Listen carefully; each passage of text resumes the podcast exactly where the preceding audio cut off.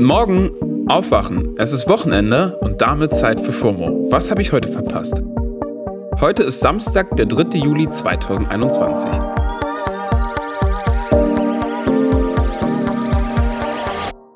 Mein Name ist Don Pablo Mulemba und in dieser Samstagsfolge gehen wir thematisch mal an einen Ort, an dem es damals, vor Corona, eigentlich ganz normal war, die Nächte am Wochenende zu verbringen.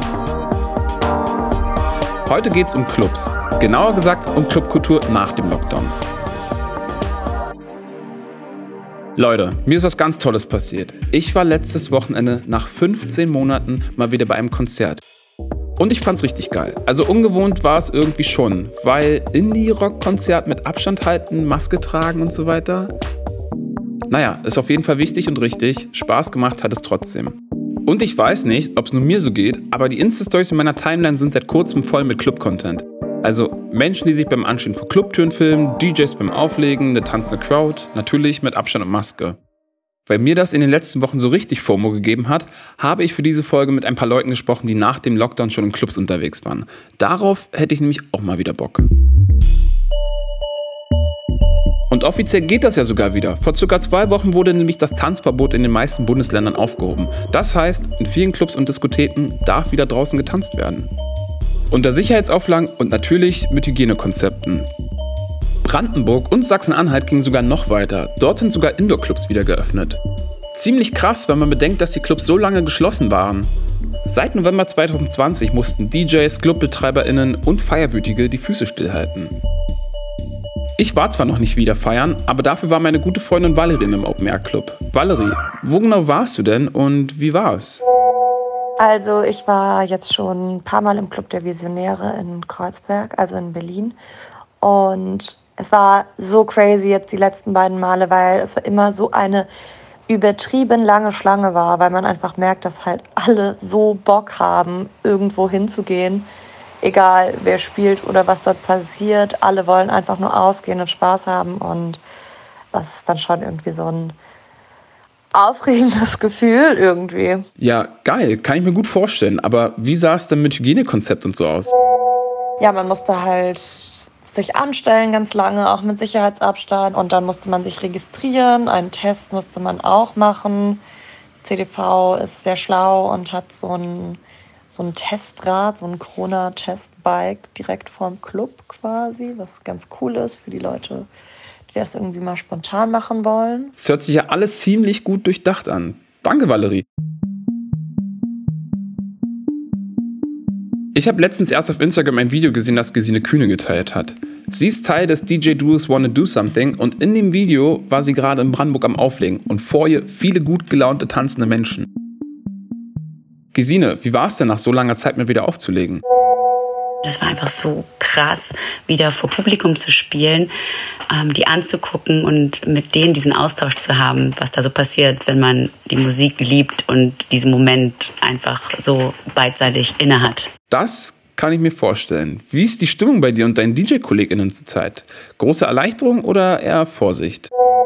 Ich mache ja noch das Booking für eine Bar, das heißt, ich habe mit relativ vielen DJs Kontakt und die sind alle gerade so glücklich, dass es wieder losgeht. Es ist wirklich so, oh, es geht wieder los, yeah. Man beglückwünscht sich dazu quasi. Ähm, Vorsicht ist in meinem Kopf da, aber solange die Partys irgendwie safe veranstaltet sind, also dass man halt Testnachweis, Impfnachweis bringen muss, da wähnt man sich, also so habe ich das Gefühl bei mir, in einer gewissen Sicherheit. Du bist ja gut vernetzt in der Clubszene. Gibt es denn noch Clubs, die es nicht durch die Lockdowns geschafft haben? Diese Frage kann ich ja auch nur so aus zweiter Hand beantworten. Also das, was ich selbst aus der Clubszene gehört habe, ist, dass eigentlich die Clubs die Pandemie recht gut überstanden haben, weil es da aber auch genug Hilfen, also ich kann nur für Berlin sprechen, genug Hilfen seitens des Senats gab. Ähm, die Clubs, die schließen müssen oder denen es nicht gut geht, das ist ein Problem, das es schon also dass es seit, seit vor der Pandemie gibt. Da hat es dann mit Verdrängung, Gentrifizierung, ähm, Lärmschutz etc. pp. zu tun. Da spricht sie große Probleme an. Auch vor Corona gab es deswegen viele Artikel über das Berliner Clubsterben. Im Mai 2021 wurden Clubs aber endlich als Kulturstätten anerkannt. Dieser neue Status könnte das Leben der ClubbetreiberInnen leichter machen, weil ihre Clubs schwerer verdrängt werden können. Ich hoffe sehr, dass Gesine recht behält und es nicht allzu viele Clubs erwischt hat. Wie sieht's denn aus? Was denkst du, wann wieder Indoor gefeiert werden kann? Es wird ja dem Herbst eine gute Chance zugesprochen, beziehungsweise den RaverInnen für den Herbst, dass die dann auch wieder drin feiern können. Ich bin gespannt. Ich bin zurückhaltend. Ich weiß noch gar nicht, ob ich dahin gehen würde. Boah, noch so ein bisschen zögerlich, ob der Delta-Variante. Guter Punkt. Ich hoffe einfach, dass sich die ansteckendere Corona-Variante hier nicht so schnell ausbreitet und uns wieder in den Lockdown schickt. Bei all der Erleichterung kann Vorsicht weiterhin nicht schaden, Leute. Apropos Vorsicht, ein Club, der erstmal komplett ohne Tanzen wieder seinen Außenbereich geöffnet hat, ist das IFZ in Leipzig. Das Institut für Zukunft hat mit dem Teergarten so eine Art Biergarten geschaffen. Nur eben mit Techno. So langsam wird aber auch dort daran gefeilt, wieder vertretbare Konzepte mit Tanzen zu finden. Carlotta Jacobi ist Teil der IFZ-Crew und DJ und Produzentin. Sie hat beim Opening vom Teergarten aufgelegt. Carlotta, wie war's? Ich habe mich total gefreut, mal wieder vor Publikum aufzulegen und äh, war die Tage davor dann relativ aufgeregt bei der Vorbereitung, weil ich eben aufgrund des Tanzverbots ganz andere Musik gespielt habe, als ich das sonst so tun würde. Und habe dann währenddessen aber eigentlich gemerkt, dass es total gut geht. Und es war für mich eigentlich auch relativ entspannt. Und die Stimmung war schön. Und genau dabei habe ich auf jeden Fall gemerkt, wie viel Spaß es einfach macht, eben keinen Stream aufzunehmen oder einen Podcast, sondern mit echten Menschen zu tun zu haben. Fühle ich komplett. Nach all den Online-Angeboten sind so richtige Menschen echt eine Wohltat. Mit welchem Gefühl blickst du denn in den Herbst? Ich muss sagen, dass ich mir während der Pandemie angewöhnt habe, mich gar nicht so sehr auf zeitliche Horizonte oder Prognosen zu verlassen, sondern immer versuche, relativ spontan auf die jeweilige Situation zu reagieren und mich damit zu arrangieren. Und zum Beispiel, während Auflegen im Winter nicht möglich war vor Leuten, dann halt äh, mich mehr aufs Produzieren konzentriert habe. Aber ja, natürlich würde ich mir eigentlich nichts sehnlicher wünschen, als dass äh, verantwortungsvolles Feiern äh, auch im Herbst wieder möglich wäre. Leute, verantwortungsvolles Feiern ist ein gutes Stichwort. Da haben dann nämlich auch die Clubs was von. Ehrlich gesagt bekomme ich nach all den ganzen Eindrücken auch langsam wieder Bock. Und um das Ganze nochmal schön abzurunden, habe ich meine liebe Kollegin Laura von ACB Stories nach ihren Eindrücken gefragt. Sie war auch nach so langer Zeit mal wieder tanzen, auf einem Open Air in Berlin. Laura, wie hat sich für dich angefühlt? Das war auf jeden Fall extrem schön und es kam mir selber so total surreal vor, dass man da jetzt wirklich reingehen darf und wirklich mit den Leuten da tanzen darf.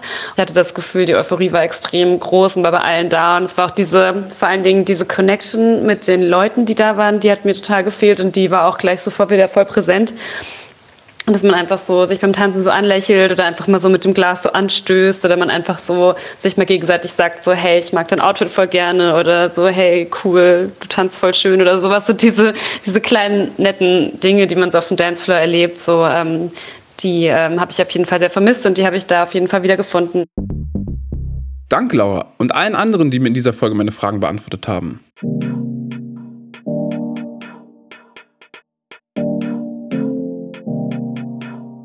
So, ihr Lieben, ich hoffe, ihr habt nach dieser FOMO-Folge auch mal wieder Bock tanzen zu gehen und die Clubs zu supporten.